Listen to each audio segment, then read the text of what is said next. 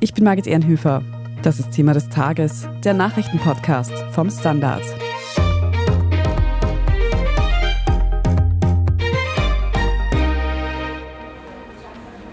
Weil ich weiß, was Geheimdienste bedeutet, was das ist. Es ist nichts anderes als ein schönes Wort für böse Gesetzlosigkeit und Verbrechen. Mazedonien vor 20 Jahren. Ein Mann wird während seines Urlaubs am helllichten Tag entführt. Von CIA-Agenten. Der Mann wird wochenlang festgehalten und auf brutalste Weise gefoltert. Schwarz vermummte Männer, die ihn verprügeln, die ihn entkleiden, die ihm eine Windel und einen Sportanzug anlegen und ihn dann auf den Boden eines Flugzeugs werfen und ihm etwas in den Arm spritzen, sodass er dann bewusstlos wird. Sein Name ist Khaled El Masri und die Behörden halten ihn für einen jener Terroristen, die hinter dem Anschlag von 9-11 stehen. Der Mann sagt nichts, obwohl er gefoltert wird. Er hat einen Pass, der nicht gefälscht ist und irgendwann wurde klar, dass es sich um eine Verwechslung handelt. Eine fatale Verwechslung. Der Standard und der Spiegel haben mit Khaled El Masri über sein tragisches Schicksal gesprochen. Und mein Kollege Tobias Holop hat nachgefragt, wie es zu dieser Verwechslung überhaupt kommen konnte und was dieser Fall aussagt über den amerikanischen Kampf gegen den Terror.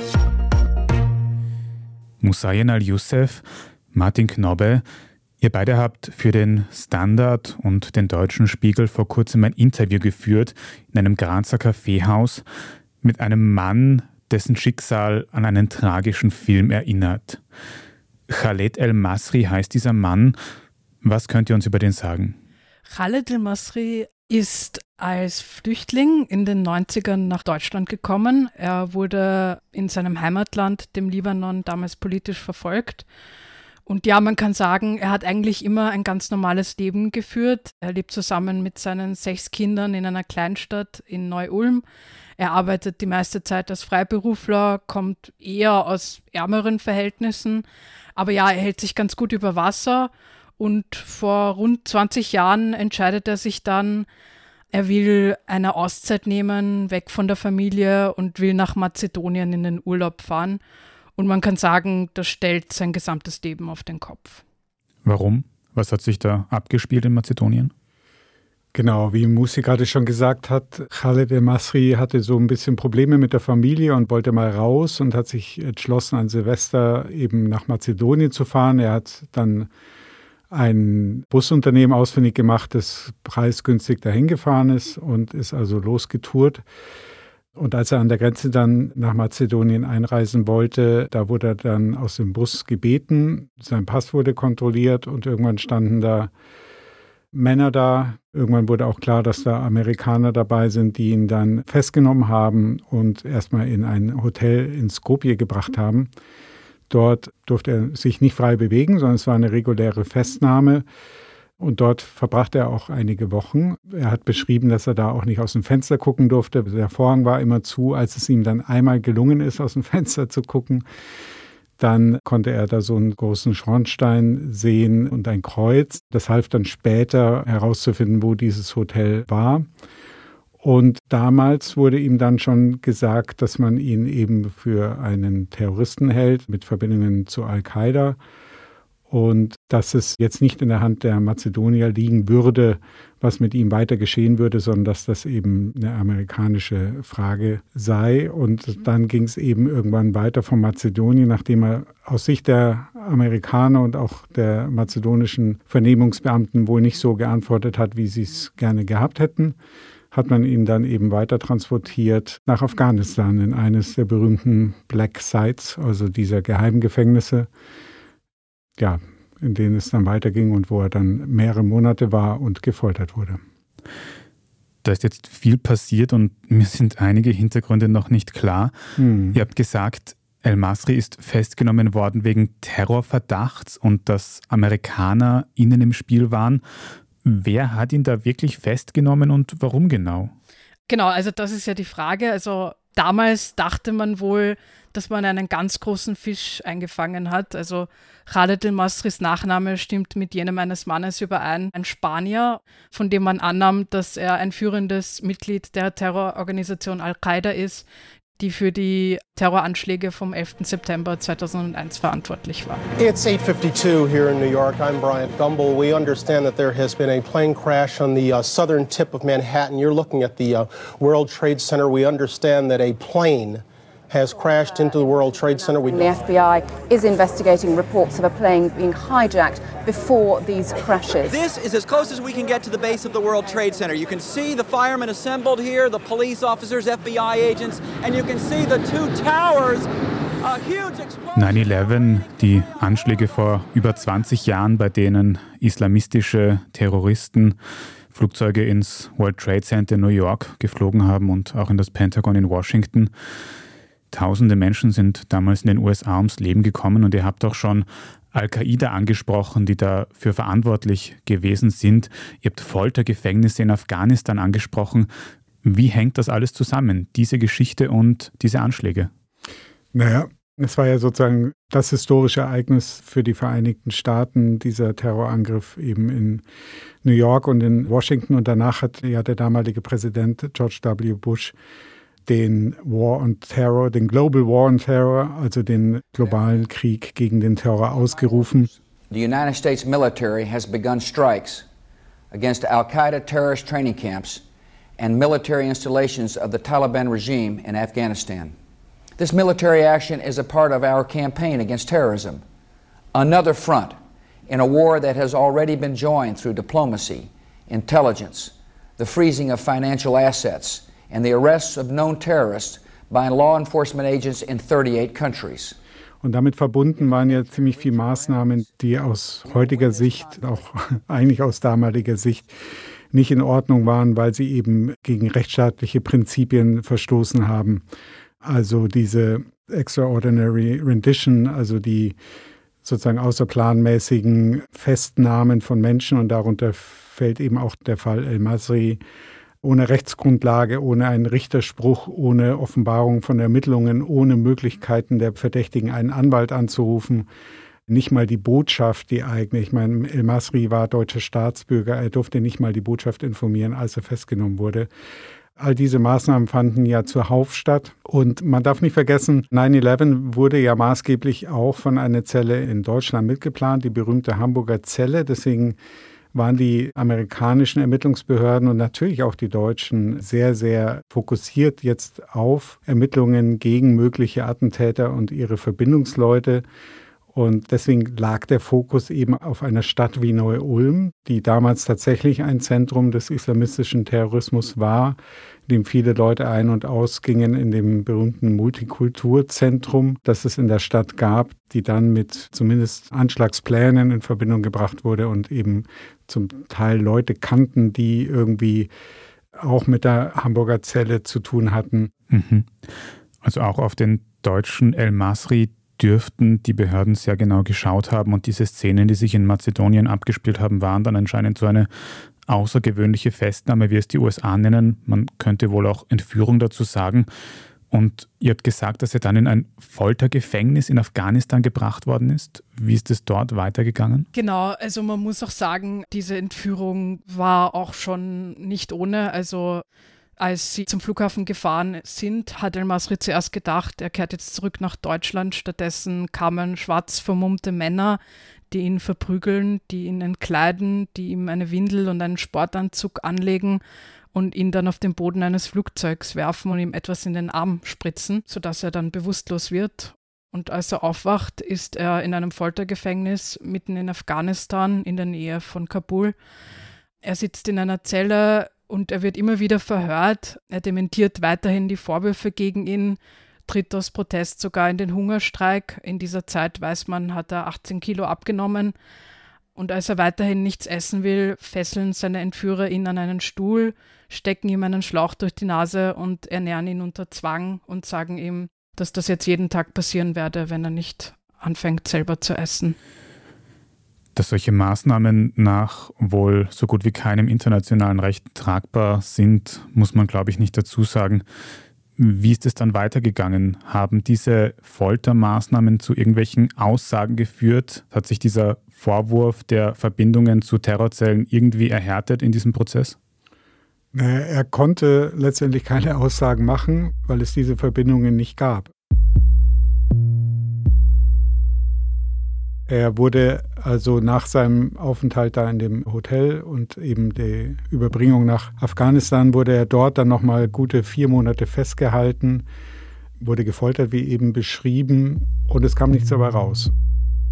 Irgendwann stellte man dann innerhalb der CIA-Zentrale fest, dass der Pass, den er bei sich trug, der deutsche Pass, eben doch nicht gefälscht ist. Und irgendwann begann man zu überlegen, wen man da eigentlich hatte. Der Mann sagt nichts, obwohl er gefoltert wird. Er hat einen Pass, der nicht gefälscht ist, der kein spanischer Pass war. Und irgendwann wurde klar, dass es sich um eine Verwechslung handelt, dass eben der Khaled El-Masri, den man eigentlich gesucht hat, eben nicht der Mann ist, den man hier hatte. Der Name ist ja auch nicht so selten, deswegen war es jetzt nicht ganz unwahrscheinlich, dass es mehrere Männer mit diesem Namen gab. Und irgendwie müssen die Ermittlungsergebnisse so durcheinander gekommen sein, dass man sagte, naja, der lebt da in Neu-Ulm. Neu-Ulm war eben bekannt für ein Zentrum, das Verbindungen zum islamistischen Terrorismus hatte. Also wird es wohl der richtige Mann sein. Das war er definitiv nicht. Das hat man offiziell festgestellt und hat dann entschieden, ihn eben freizulassen.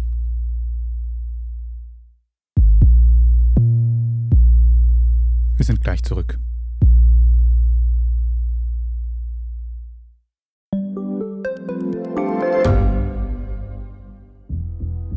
Was ich nicht nachvollziehen kann, ist, warum an jedem Unrecht immer ich schuld sein soll.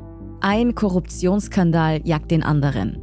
Österreich hat in den letzten 30 Jahren viel über Klimaschutz gesprochen, aber zu wenig getan. Die Politik verschläft die Klimakrise. Die Behörden haben alles richtig gemacht. Fehler vergisst man, statt daraus zu lernen. So sind wir nicht. So ist Österreich einfach nicht. Aber wie ist Österreich dann? Das wollen wir bei Inside Austria herausfinden. Wir blicken auf die großen österreichischen Skandale. Von Ibiza bis Ischgl. Wir wollen wissen, wer dafür in der Politik die Verantwortung trägt. Und wir schauen genau hin, wo Österreich über seine Grenzen hinaus mitmischt. Vom Wirecard-Skandal bis zum Ukraine-Krieg. Das ist Inside Austria von Standard und Spiegel. Jeden Samstag eine neue Folge, überall, wo es Podcasts gibt.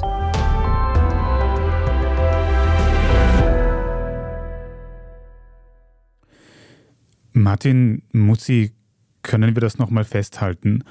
Da wird ein Mann in Europa von der CIA festgenommen bzw. entführt er wird gefoltert und dann stellt sich heraus, dass das eine Verwechslung war wegen des Namens. Wie kann einer Behörde wie der CIA so ein Fehler passieren? Also grundsätzlich muss man sagen, dass das schwierig zu beantworten ist, weil die CIA sich ja nie im Detail dazu geäußert hat. Es gibt einen Bericht des Inspector Generals, das ist sowas wie das Kontrollgremium innerhalb der CIA, aber der ist zu einem großen Teil geschwärzt.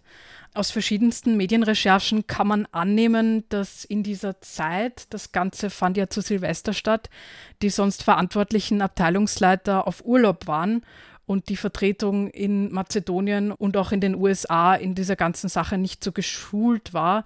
Und die dürfte achtlos gehandelt haben, indem sie nicht gleich kontrollieren ließ, ob El Masris Pass gültig ist oder nicht. Ihr habt, wie wir schon angesprochen haben, 20 Jahre nach diesen Ereignissen mit Khaled El-Masri ein Interview geführt. Wir können uns einige Ausschnitte aus diesem Interview anhören. Es gibt einige Hintergrundgeräusche, weil das Interview in einem Grazer Kaffeehaus stattgefunden hat. Aber El-Masri hat da sehr klar gemacht, welche Meinung er von Geheimdiensten hatte nach dieser Erfahrung. Weil ich weiß, was Geheimdienste bedeutet, was das ist. Es ist nichts anderes als ein schönes Wort für böse Gesetzlosigkeit und Verbrechen. Man sagt nur schönes Wort Geheimdienst. Und er hat gesagt, als das Ganze dann herausgekommen ist, ist El Masri freigelassen worden. Wie hat sich das abgespielt? Wie ist das abgelaufen? Naja, das Interessante ist, dass er dann bei der Freilassung plötzlich mit einer Person zu tun hatte, die seiner Schilderung nach fließend Deutsch gesprochen hat, die ihn also quasi abgeholt hat, um ihn in die Freiheit zu geleiten. Er wurde dann nach Albanien geflogen und dort, wie er selbst beschrieben hat, in einem Wald ausgesetzt Und es war wirklich wie im Film, wie überhaupt diese ganze Geschichte einem ganz grausigen Drehbuch gleicht. Er sollte dann da aussteigen und in den Wald nach vorne marschieren, immer geradeaus und ja nicht zurückblicken. Und er erzählte damals, dass er dachte, jetzt ist eigentlich die Zeit gekommen, in dem sie ihn erschießen würden und dann irgendwo in den Wald vergraben würden. Das ist dann nicht passiert. Er hat sich dann bis nach Deutschland durchgeschlagen. Und die deutsche Person, die ich gerade beschrieben habe, die wird im Nachgang noch interessant, weil das die bis heute eigentlich ungelöste Frage ist, a, wer diese Person war aus amerikanischer Sicht könnte die Legende lauten, das war ein Amerikaner, der vielleicht mal in Deutschland stationiert war und deswegen so gut Deutsch sprach und ihn da jetzt rausgebracht hat. Khaled el-Masri ging aber davon aus, dass es sich um einen deutschen Beamten gehandelt hat. Es gab dann auch einen konkreten Verdacht, um wen es sich da handeln könnte, nämlich um einen Beamten des Bundeskriminalamts, dessen Name dann auch bekannt wurde. Und es fand dann sogar in der Polizei Neu-Ulm, sozusagen in der Nachbearbeitung dieses ganzen Falles, eine Gegenüberstellung statt, in der Khaled El-Masri diesen Mann zu 95 Prozent erkannt haben will. 95 Prozent sind halt nicht 100 Prozent. Diese 5 Prozent Unsicherheit wurden dann von den deutschen Behörden genutzt, um zu sagen, keine sichere Identifizierung.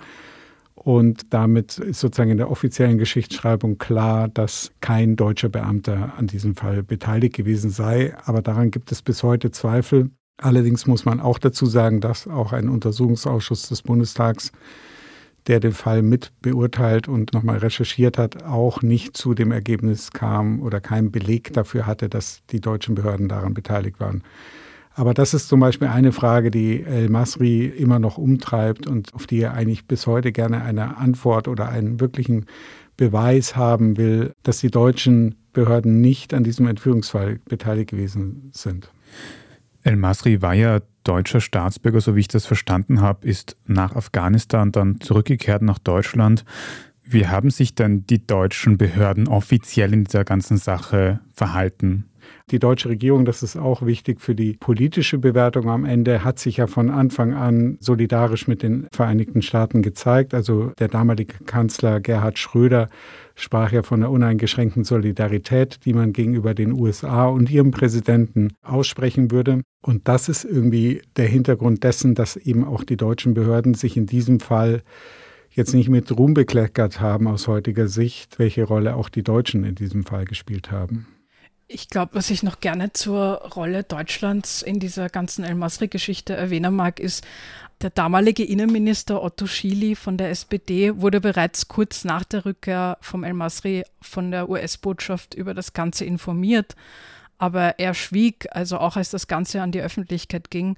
Und auch der heutige Bundespräsident Frank-Walter Steinmeier erfuhr zwei Monate nach Chili von dem Ganzen, aber auch er sagte nichts. Das heißt, wichtige Mitglieder von der deutschen Bundesregierung waren vorzeitig informiert worden, zumindest nachdem El Masri befreit wurde. Aber sie haben ihn nie unterstützt. Also sie hätten zum Beispiel zumindest irgendwie fordern können, dass Ermittlungen aufgenommen werden. Aber das passierte nie. Also man tat einfach so, als hätte man überhaupt keine Kenntnis von dem Ganzen. Mhm. Die großen Fehler, die große Verantwortung dürfte bei der CIA, dürfte bei den US-amerikanischen Behörden liegen. Haben die sich jemals für diese augenscheinlichen, wirklich großen Behördenfehler entschuldigt? Hat es irgendeine Entschädigung, ein Schmerzensgeld oder ähnliches für El Masri gegeben? Nee, ich glaube, es, äh, es ist nicht die Art von Geheimdiensten, sich bei irgendjemandem zu entschuldigen. Es ist in dem Fall nicht passiert. Allerdings wurde wohl Masri Geld gezahlt, angeblich sozusagen bei seiner Entlassung. Später hat er auch noch reguläre Entschädigung bekommen, allerdings nur nach einem Gerichtsurteil, das sich auf die Regierung in Mazedonien beschränkte.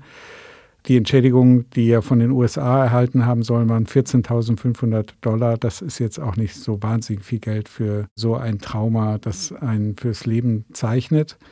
Und insgesamt muss ich sagen, wenn man sich so ansieht, wie dieser Fall aufgearbeitet wurde, das ist bis heute alles verdruckst und unter der Decke des Staatswohls oder des Staatsgeheimnisses, unter das ja viele diffizile Sachen immer verdeckt werden. Und das Staatswohl ist immer die Begründung für Behörden und Geheimdienste, im Speziellen eben nicht die Informationen rausrücken zu müssen, die so interessant wären. Also insgesamt muss man sagen, ist dieser Fall einfach nicht gut aufbereitet und aufgearbeitet worden und es sind noch viele, viele Fragen offen bis heute, 20 Jahre nach dieser Entführung. Ihr habt Khaled El Masri bei eurem Interview in einem Grazer Café auch gefragt, wie er diese ganze Aufarbeitung im Nachhinein wahrgenommen hat. Und das hat er gesagt. Die CIA haben Scheiße gemacht, okay. Aber wenigstens haben die innerlich gesagt, wir haben Scheiße gemacht, wir schämen uns dafür, deswegen haben wir ihn im Wald ausgeschmissen. Aber die Justiz, wenn sie gerade von diesen Leuten enttäuscht werden, und deswegen habe ich gedacht, keine Sekunde in Deutschland. Was beschützt mich noch? Wenn die Justiz so aussieht, an wen soll ich mich wenden dann?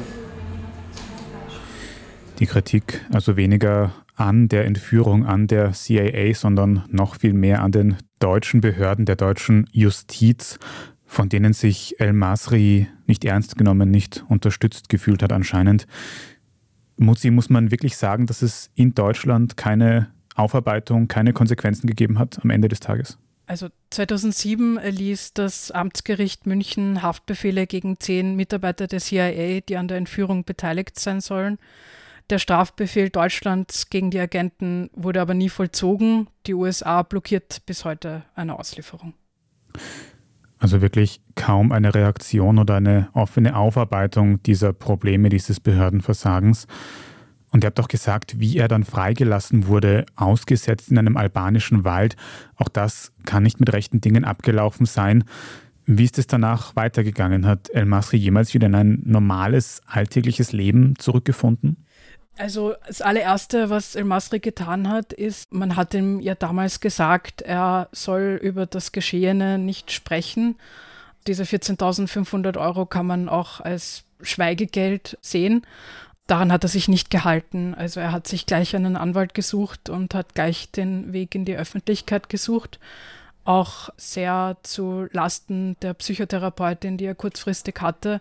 Die hat nämlich geraten, dass er lieber aus der Öffentlichkeit herausgeht und nicht ständig diese Traumata wiedererlebt. Das ist dann nicht passiert. Und El Masri bekam psychische Probleme. Also er hat Verfolgungsangst, er fühlt sich von den Behörden schikaniert. Er versucht nach einem Streit um einen Musikplayer einen Brand in einem Großmarkt zu legen. Und 2009 verprügelt er den Oberbürgermeister seiner Kleinstadt. Deswegen muss er auch zeitweise in Haft. Von dem Ganzen ist er ziemlich entgeistert, auch noch heute. Als er freikommt, verlässt er Deutschland, wie er selbst sagt, fluchtartig, weil er seinen Glauben an die Justiz verloren hat. Er geht nach Österreich wo er erst einmal eine Zeit lang in Wien obdachlos ist. Dann findet er so irgendwie eine Bleibe. Also er kommt eine Zeit lang in einer Moschee unter. Zeitweise gibt er Geflüchteten aus Syrien Deutschunterricht. El-Masri spricht selber Arabisch und darf dafür bei ihnen wohnen. Und ja, irgendwann kriegt er dann das Geld, diesen Schadenersatz von Mazedonien. Und mit diesem Geld kann er sich eine Wohnung suchen und auch eine Arbeit. Irgendwie schlägt er sich durch und holt seine Familie dann zu sich. Und heute lebt er, man muss sagen, schon unter prekären Verhältnissen und hat auch Schulden, finanzielle Probleme, jetzt auch mit der Teuerung, mit den steigenden Strompreisen und so. Man muss sagen, er ist ziemlich resigniert, was diese ganze Geschichte betrifft. Also er sagt auch, er habe nicht mehr die Kraft, diesen Rechtsstreit zu führen. Ich warte nur, bis ich den Löffel abgebe irgendwann. Irgendwann, egal wie stark man ist, irgendwann ist zu viel. Egal wie viel Kraft man hat, irgendwann ist diese Ressourcen ausgeschöpft. Das ist fertig. Ihr habt eingehend in der Geschichte recherchiert. Denkt ihr, dass die Geschichte von El Masri ein Einzelfall ist oder könnte sich Ähnliches noch viel öfter abgespielt haben weltweit? Naja, man muss nur nach Guantanamo gucken und da findet man viele Fälle, die ähnlich abgelaufen sind. Jetzt nicht unbedingt, dass es sich um Verwechslungen handelt, aber die Fälle sind halt zum Teil schlecht belegt. Also ich habe selbst mal einen Fall recherchiert, als ich in den USA war und habe zusammen mit einem amerikanischen Anwalt mir einfach die Grundlage nochmal angeguckt, eines jungen Mannes, der in Guantanamo damals schon einige Jahre saß. Und das war wirklich sehr, sehr dünn. Also wenn man deutsche oder auch österreichische Gerichtsverfahren kennt, würde das niemals durchgehen, diese Beleglage. Und ich finde, das ist einfach das Erschreckende und auch die Lehre aus dieser ganzen War on Terror-Episode, dass man selbst, wenn so ein extremes Ereignis wie eben 9-11 passiert, das natürlich Wut, Entsetzen und große Angst erzeugt, dass daraus nie folgen darf, dass man seine rechtsstaatlichen Prinzipien aufgibt. Das war der große, große Fehler und das hat eben vielen unschuldigen Menschen das Leben zerstört. Und El Masri ist nur ein Fall davon.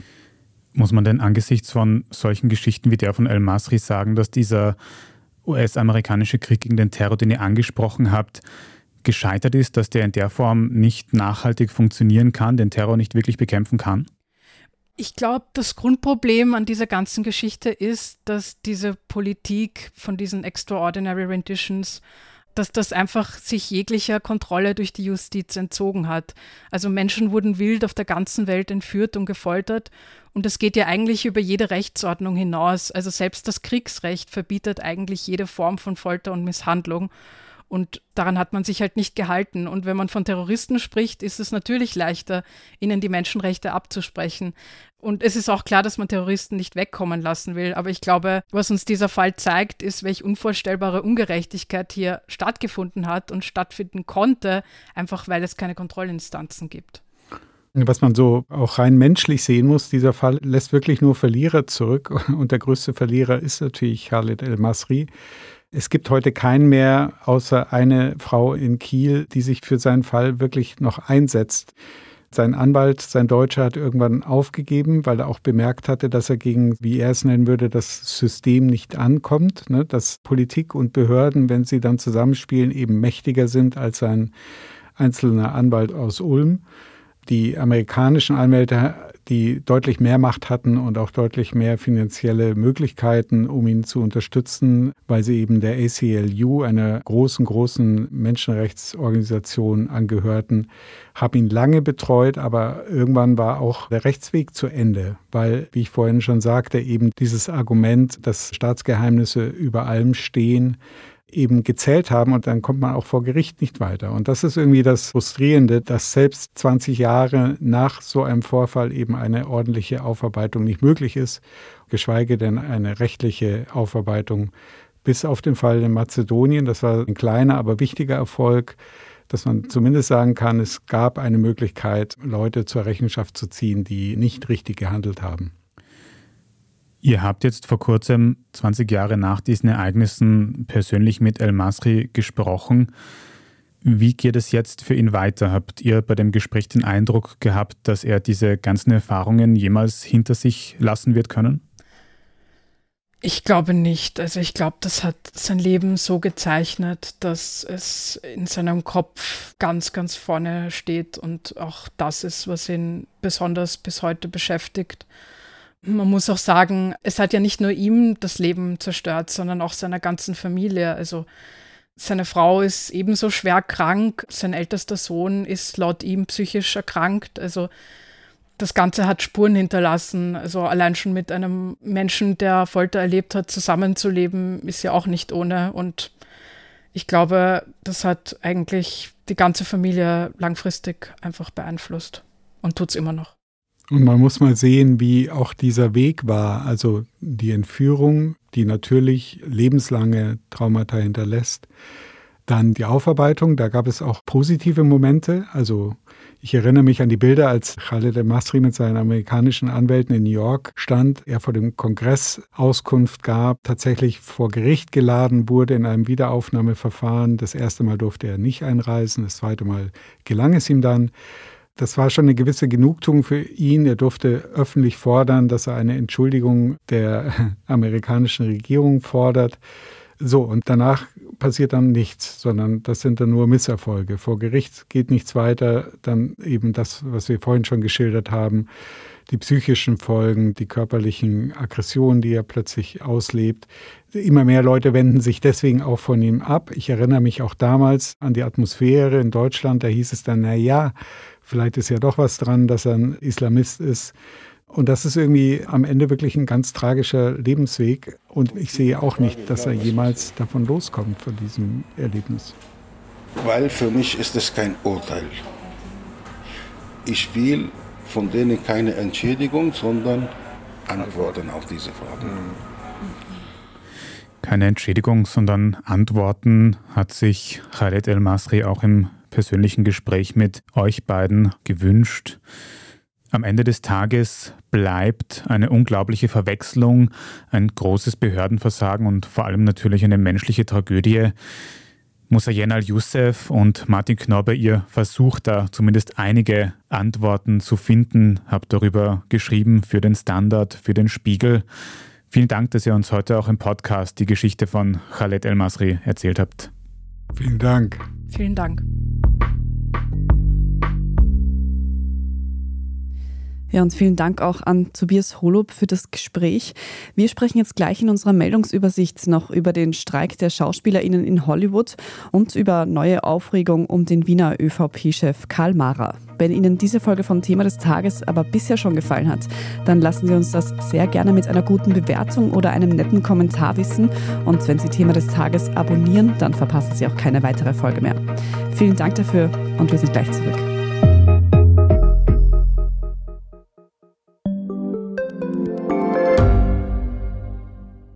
Gibt es außerirdisches Leben? Haben Tiere ein Bewusstsein? Können wir durch die Zeit reisen? Es gibt so viele große Fragen, die uns Menschen seit Jahrtausenden beschäftigen. Aber erst jetzt kann die Wissenschaft Antworten darauf liefern. Oder neue Rätsel entdecken. Ich bin Tanja Traxler. Und ich bin David Rennert. Im Standard-Podcast Rätsel der Wissenschaft gehen wir großen Fragen der Menschheit auf die Spur. Wir fragen Wissenschaftlerinnen, was in schwarzen Löchern passiert. Wo die Aliens bleiben. Und die Fusionskraftwerke. Und wo die Mathematik an ihre Grenzen stößt. Rätsel der Wissenschaft. Jeden Mittwoch eine neue Folge. Überall, wo es Podcasts gibt.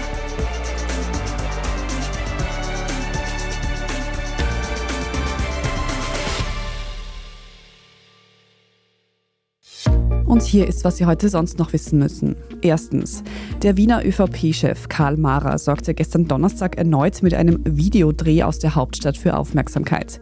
Wie der grüne Bezirksrat Silvio Heinze zufällig bemerkte, ließ sich Mara dabei filmen, wie er auf der Maria-Hilfer-Straße vor einem auf einer Bank schlafenden Mann mit der Polizei telefonierte. Heinze teilte ein Foto der Situation auf Twitter und warf Mara vor, einen weiteren Skandal aus Wien produzieren zu wollen. Mara hat hatte zuvor schon versucht, mit Videos aus den Bezirken Favoriten und Otterkring auf angebliche Problemgebiete in Wien aufmerksam zu machen. Jetzt wollte der ÖVP-Chef die Verschlechterung der Situation auf der belebten Einkaufsstraße in Maria Hilf begutachten, wie er ebenfalls via Twitter wissen ließ. Dort würden nämlich vermehrt Menschen auf Parkbänken oder am Boden unter Flaschenbergen liegen, so Mara weiter. Die Videos des ÖVP-Politikers sorgen für heftige Kritik. Gerade die Darstellung teils migrantisch geprägter Viertel als Brennpunkte oder No-Go-Areas brachten Mara Rassismusvorwürfe, etwa von der grünen Justizministerin Alma Sadic ein. Zweitens, wir haben es gestern schon kurz angekündigt, heute ist es nun tatsächlich soweit. In Hollywood streiken nun auch die SchauspielerInnen.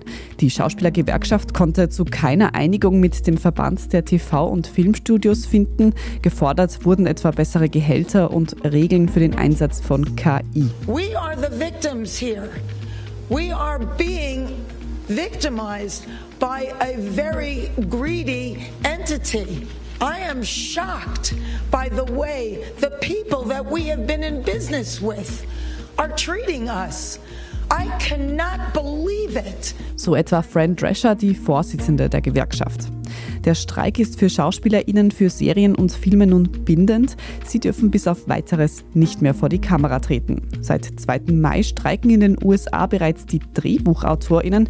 Einen solchen Doppelstreik hat es zuletzt 1960 gegeben. Drittens, vielleicht haben Sie auf Social Media schon Beiträge zu den Schlagwörtern 10 Sekunden oder auf Italienisch auch 10 Secondi gesehen, bei denen UserInnen 10 Sekunden lang eine intime Stelle ihres Körpers berühren und damit zeigen wollen, was was 10 Sekunden sexuelle Belästigung für Opfer tatsächlich bedeuten. Die Videos gehen auf ein umstrittenes Gerichtsurteil in Rom zurück, bei dem ein 66-jähriger Schulwart vom Vorwurf der sexuellen Belästigung freigesprochen wurde, nachdem er einer 17-jährigen Schülerin in die Unterhose gefasst hatte. Der Mann bestritt den Vorfall auch nicht, er meinte lediglich, sich einen Scherz erlaubt zu haben. Und weil der Übergriff nur 10 Sekunden gedauert habe und ein Zitat seltsames Manöver ohne Begierde war, wurde der 66-Jährige nun freigesprochen.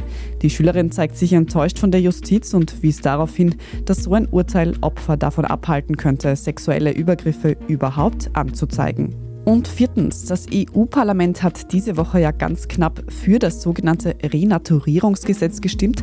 Dabei geht es um den Erhalt der Biodiversität und die Verbesserung des ökologischen Zustandes von Landes- und Meeresflächen. Wie das allerdings gelingen soll, dazu kursieren zahlreiche, auch polarisierende Falschmeldungen. WissenschaftlerInnen haben deshalb einen offenen Brief verfasst und über die am weitesten verbreiteten Gerüchte rund um dieses Renaturierungsgesetz aufgeklärt. Unsere Kolleginnen Expertinnen aus unserem Schwesterpodcast Edition Zukunft haben mit einem der Experten gesprochen. Zu hören ist die neue Folge überall dort, wo es Podcasts gibt und auch auf der Standard.at. Dort finden Sie auch alles weitere zum aktuellen Weltgeschehen. Wenn Sie uns jetzt noch irgendetwas mitteilen möchten, dann schicken Sie gerne eine Mail an podcast.derstandard.at und wenn Sie Thema des Tages und unsere journalistische Arbeit hier beim Standard unterstützen möchten, dann können Sie das ganz einfach mit einem Standard-Abo tun. Alle Infos dazu finden Sie auf abo.derstandard.at. Oder wenn Sie HörerInnen auf Apple Podcasts sind, dann können Sie dort auch für ein Premium-Abo bezahlen und Thema des Tages dann ganz ohne Werbung hören. Ich bin Margit Ehrenhöfer und vorhin im Gespräch haben Sie Tobias Holub gehört. Ich bedanke mich fürs Zuhören und bis zum nächsten Mal.